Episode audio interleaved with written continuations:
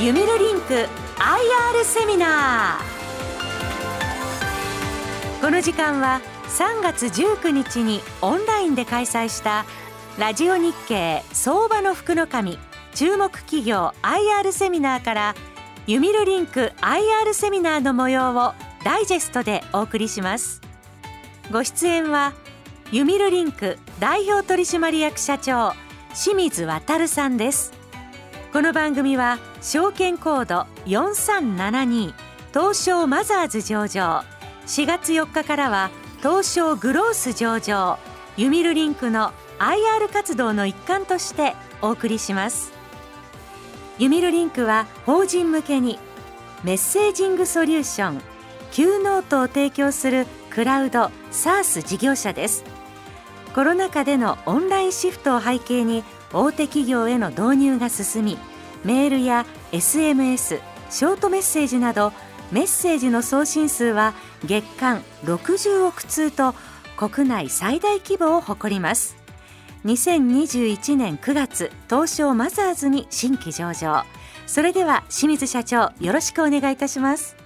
清水社長よろしくお願いします。よろしくお願いいたします。じっくりとですねまあユミリンクさんについてお聞かせいただきたいというふうに思うんですがまずは社長の方から、はい、えー、ご説明いただけますでしょうか、はい、よろしくお願いします。えー、ユミルリンク株式会社清水でございます、えー、まずは会社概要についてご説明をさせていただきます、はい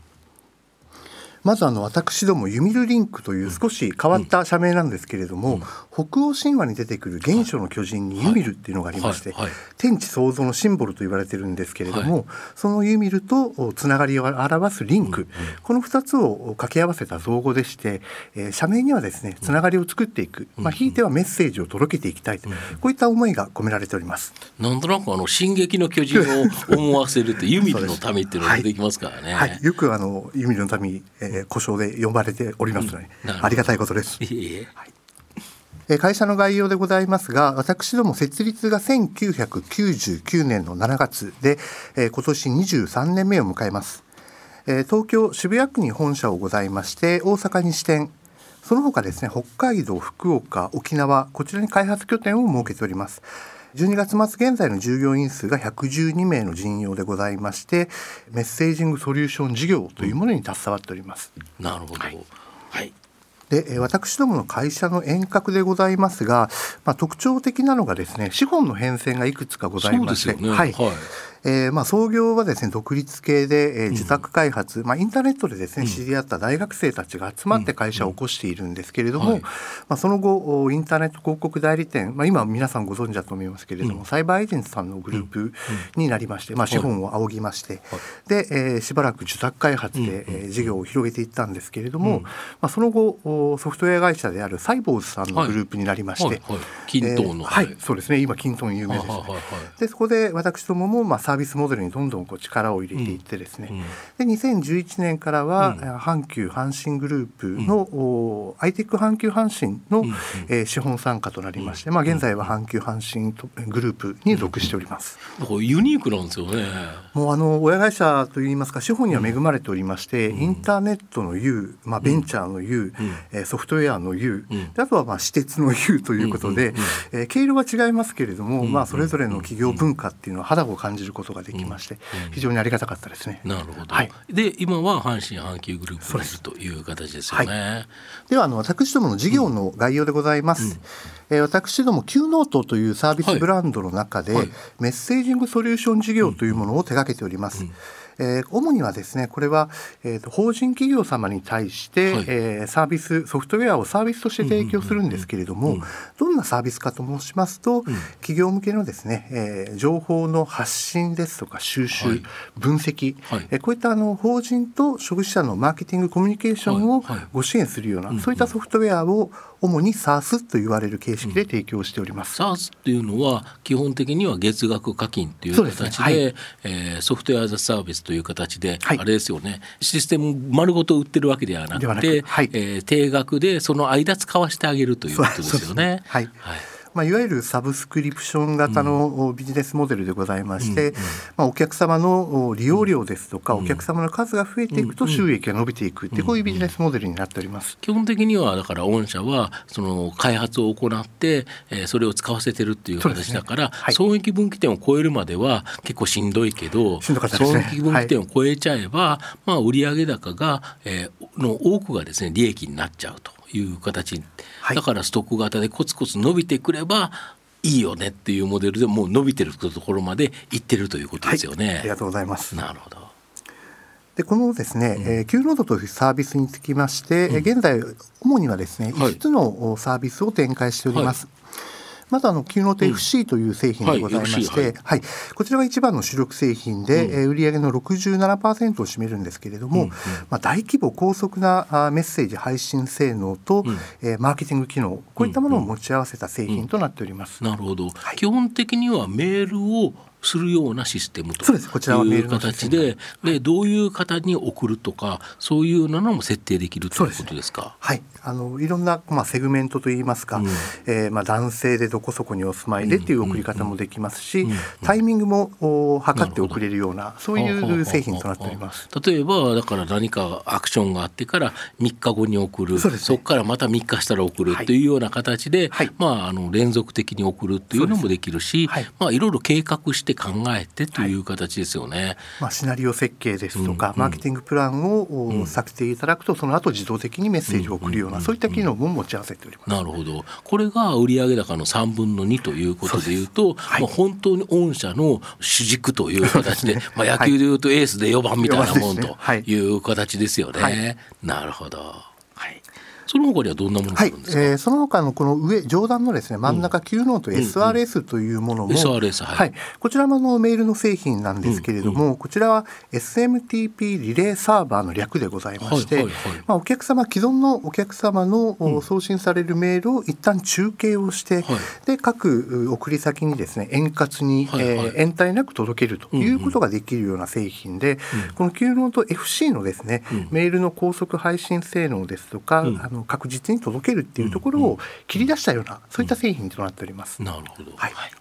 で Cuenote SMS、うん、こちらがの現在売り出し中でございまして、うん、えー、ショートメッセージの配信サービスでございます、はい、これあれですよね。メールっていうとパソコンとかスマホとかで見れるけど、はい、ショートメッセージって携帯電話番号に紐づいて、ね、えーと、短いあれは何文字でしたっけ？えーと、今はですね長文もありますので、うん、はい、あのかなり長い分分割して送るようなこともできるんですけれども、まあ、大体あの認証コードを通知するですとか、うん、まあ、3行ぐらいのメッセージで送られることが多いですね。割と短いものが多いという形で、はい、これは携帯電話番号さえ分かればメアドが分かんなくても送れちゃうので、ね。はい、これかなりあれですよね。また見る数も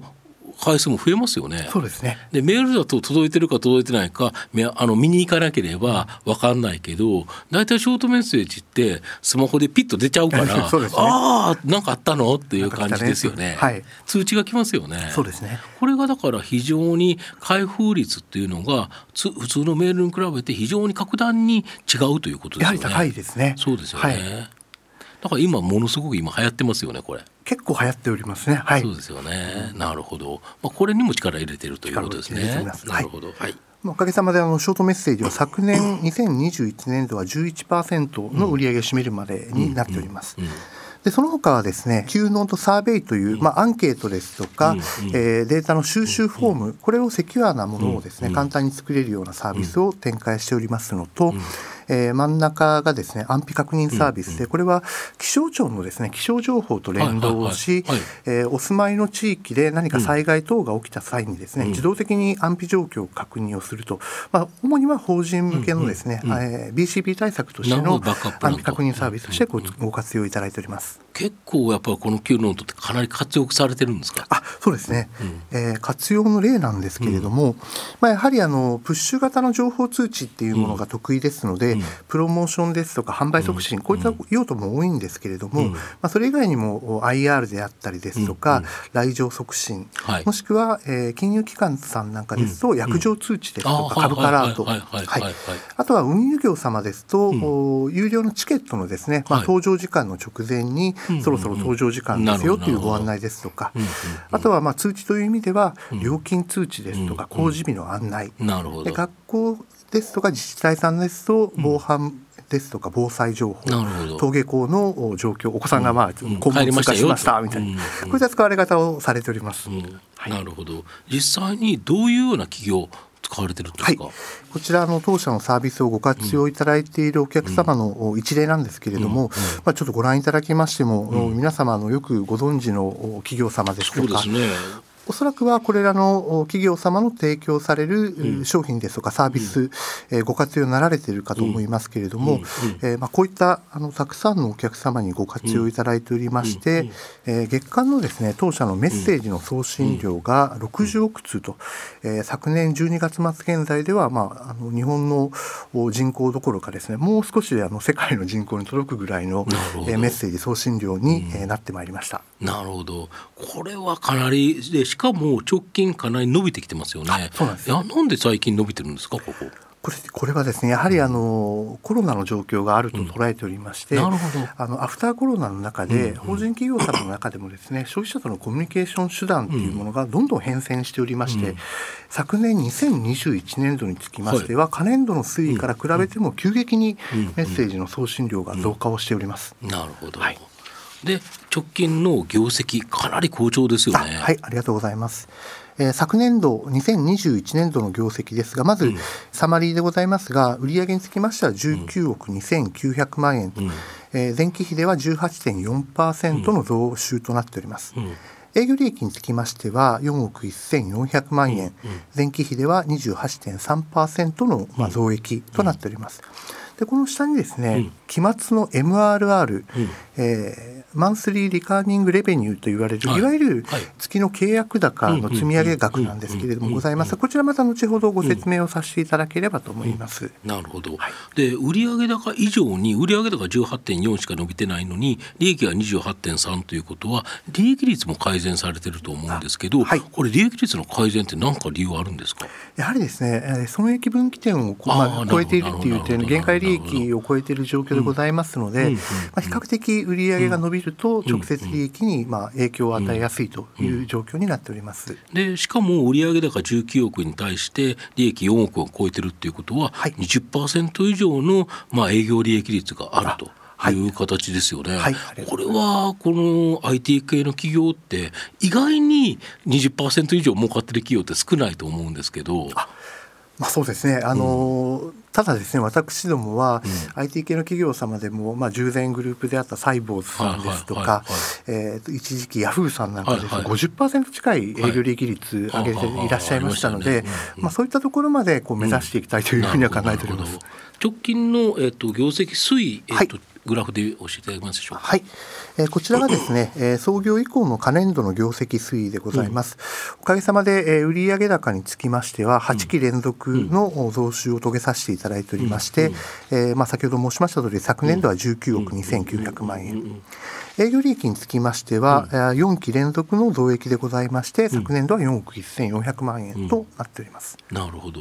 で、御社の場合、やはりストック型の売上高、これが大きいかと思うんですけど、はい、これもかなり伸びられてますよね。そうですね。あのこの売上を伸ばさせていただいている要因が、うん、次のスライドのストック型収益、うん、それとストック型収益を構成するお客様の契約の数ですね。やはり契約の数が伸びておりますのと、うん、えあとはあの1顧客あたりのですね平均利用額も増加をしておりまして、いわゆる単価が上がっておりまして、はい、えー、昨年度はストック型の収益が18億8100万円と、まあ、2017年から比べますと87%の増収を遂げさせていただきました。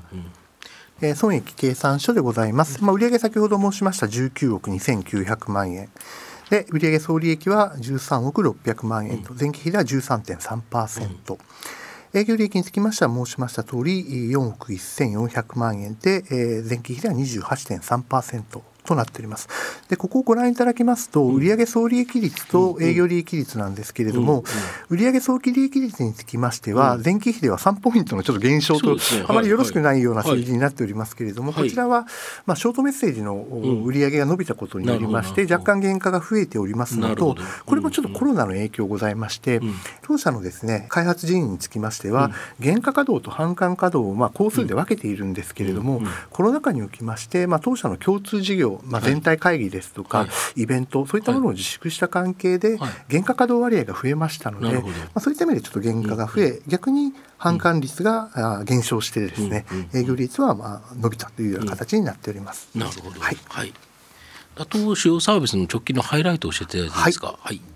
えー、まずメールサービスですが、メールサービスにつきましては、うん、昨年にですね新たなデータセンター関西に設けまして、はい。はい、これがあの非常に災害に強いデータセンターを意識しておりまして、海抜高度200メートル以上のところのデータセンターを活用しているんですけれども、うん。はい、そのデータセンターと関東のデータセンターこう双方ご利用いただいて、うん、えー、どちらかに何かトラブルが起きても、うん、継続してサービスをご利用いただけるような、ディザスターリカバリープランというものをサービスを提供し始めました、うん、これがあの銀行様ですとか通信業様ですとか運輸業、こういったところに好評でございまして、えお客様の契約単価が増加をいたしました。なるほど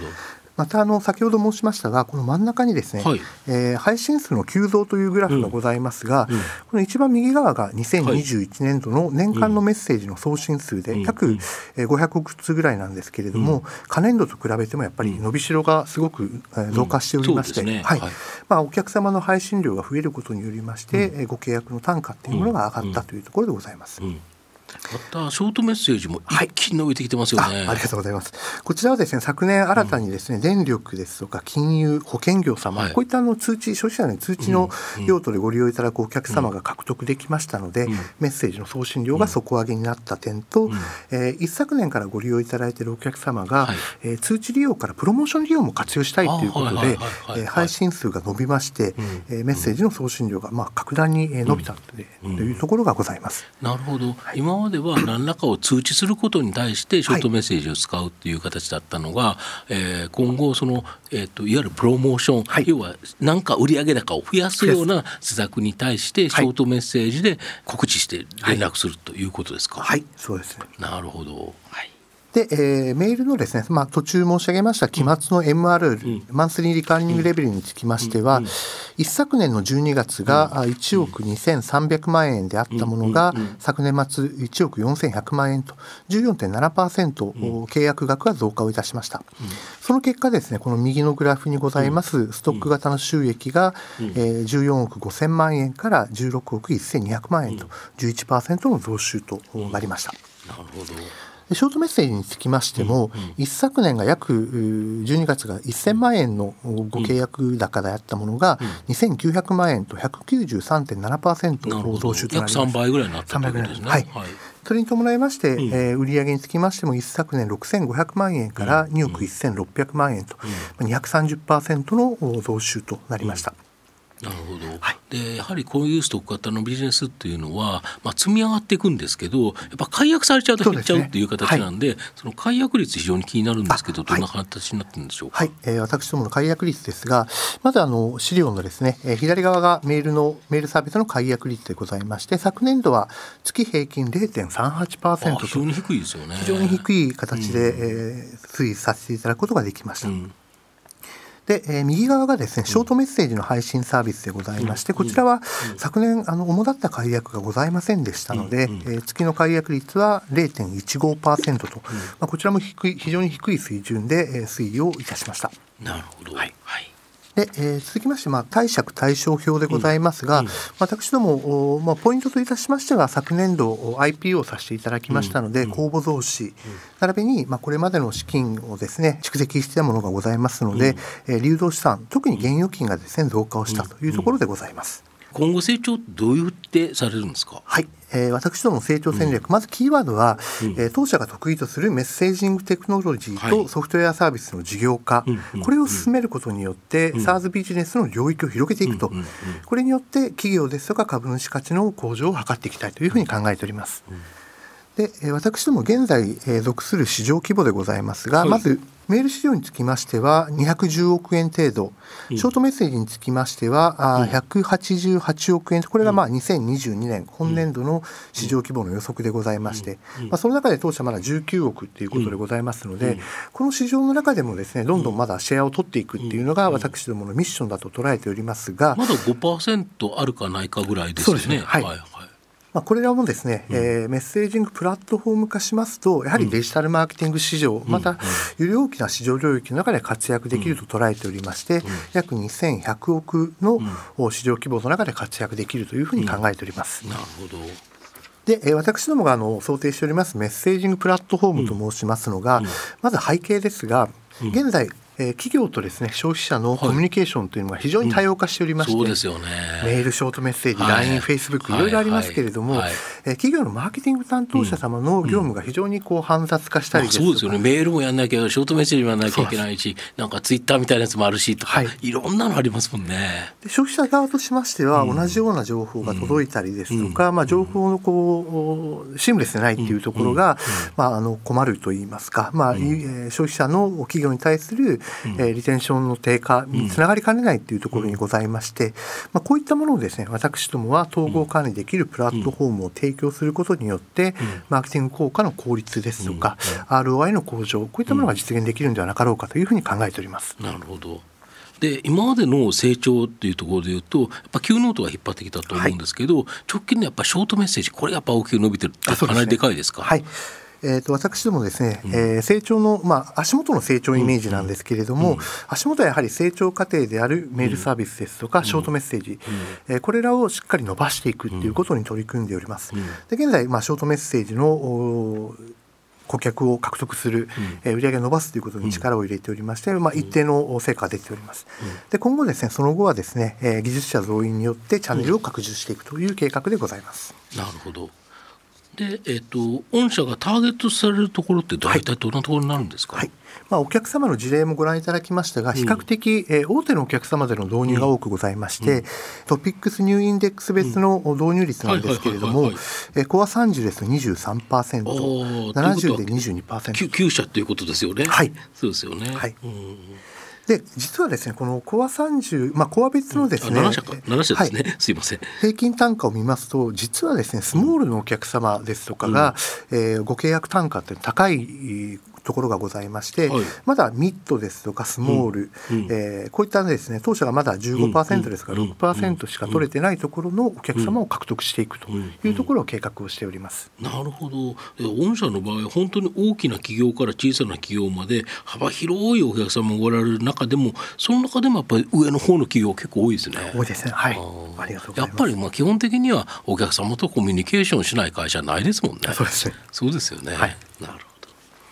で今期の、えーと、はい、業績予想御社の場合12月決算という形だから、はい、今はちょうど1233だからだ第一クォーターを今やってるところということですね。もうちょっと終わるということですね、は。い、なるほど。今の予想値ではどんな感じになってるんですか？はい。当期ですね。22年12月期につきましては売上高は21億7500万円と、うんうんえー、前期比では12.8%の増収、営業利益につきましては4億7000万円、えー、前期比で13.4%の増益、えー、これを計画をしております。営業利益率も少し改善するということですよね。はい、さようです。なるほど。で、えっ、ー、とこの主要サービス別にちょっと教えていただいていいですか？はい。えー、先ほど申しました足元を伸ばしていくメールとショートメッセージの見通しでございます、まずメールにつきましてはストック型収益を10.2%増収となる17億7600万円、期末の契約高は1億5400万円を見込んでおります、でショートメッセージにつきましては、前期比では38.4%増収となる3億円、うん、期末の契約額は3600万円、こういった計画をされております。なるほどこ全体的に見るとやはりすごいなと思うのは企業は今後においてですねやはりお客様との関係性これをやっぱりなんとか良くしていかなきゃいけないけどそこをなんか IT の力を使って効率的にやらないと難しいですよね。はいプラスですね、えー、効率もそうですしやはりあのコロナ禍におきまして、はい、えー、企業のその消費者との接点ですとか、はい、販売経路っていうのはどんどんオンライン化シフトしておりまして、まあそうですよね、はい、店舗から、私どものお客様もですね、うん、えー過去6年継続してご利用いただくお客様の、えー、保有される、えメールアドレスの数もですね、約1.6倍ぐらいに増加をしているんですね。やはりこれはオンライン化が進んでいることによって、うん、えー、企業の対象となるマーケットの、まあ、マーケティング対象のボリュームが増えているというところが背景にございまして、まあ、こういったあの大規模な処理を実現していく製品、サービス、こういったところで、まあ、当社の製品をご採用いただくことが多くなってきております。なるほど。これあれですよね。なんかメールって言われるとなんとなく古いイメージがあって、はい、なんかいっぱい来るんだけど見ないからメールでのマーケティングってなん大したことないんじゃないかなっていうような、まあ、ネガティブな見方もあるかと思うんですけど、はい、えー、実はそうでもないんですよね。はい。まあ、あの情報伝達インフラとして、うん、えー、一番整っている環境でもございますし、うん、えー、もう非常に定着しているところもございますので、うん、まあ、プロモーションでも一定の効果が出ますし、うん、情報の通知ですとかリマインド、こういった用途っていうのは非常に増えておりますね。これ通知っていうのは最近昔ですといわゆるその郵送物を送るっていうところがあったかと思うんですよね。はい、で例えば何かやった時にはちゃんと郵送したかどうかという形で法律案件決まってたとい。う形なんですけど、最近これがショートメッセージとかに追っかわっていってるんですよね。ね。どんどんあのもう料金通知なんかですとほぼ郵送物がなくなれば、まあ、コスト下げますよっていうようなところが中心ですので、どんどんデジタル化しているっていうのは非常に実感しておりますね。そうですよね、はい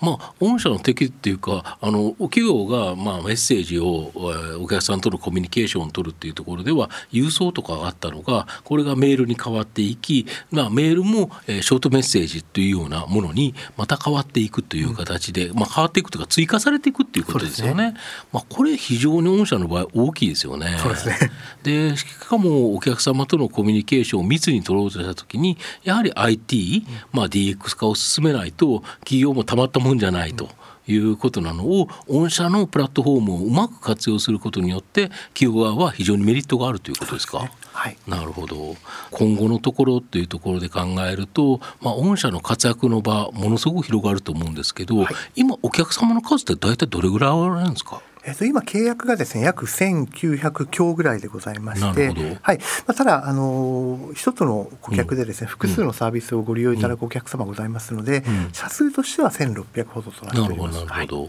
い、で、まあ、これを数を増やすとともにやはり一つのお客様から、まあ、できるだけ多くのお金をいただくという形が、やはりその企業にとってはいいかなと思うんですけど、はい、ここの戦略ってどうされてるんですか？私どもですね、えーお客様複数のサービスをご利用いただくお客様がですね、うん、約20%ほどございまして、はいはいはい、多いお客様ですと1社で、えー、13契約ぐらいいただいているところもございましてですね、まあ、やはりあのいろんなサービスショートメッセージですとか、アンケート安否確認で持っておりますので、うん、えー、そういったものをまあクロスセールさせていただくといいますか、うん、えー、使っていただく。で私どもあの共通してですね、うん、えー、サービスを利用する上で認証するトークンっていうものをですね、はい、共通化しておりまして、はい、まあ、お客様としてはユミルリンクを使うとセキュリティポリシーをですね、えー、高いセキュリティポリシーを共通したものを利用できるというのはメリットもございますので、まあ、どんどん、えー、いろんな製品をお客様にご紹介していくという取り組みを行っております。なるほど。で最後に、えー、投資家の方にですね、はい、えー、社長からですね、はい、最後のメッセージいただけますでしょうか？はい。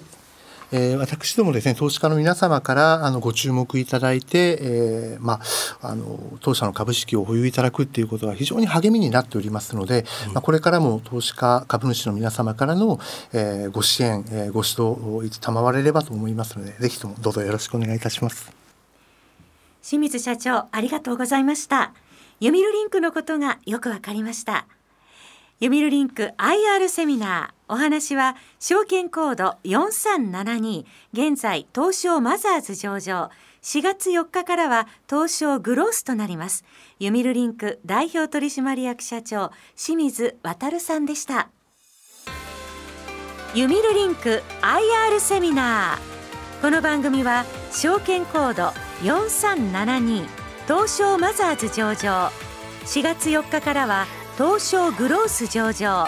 ユミルリンクの IR 活動の一環としてお送りしました。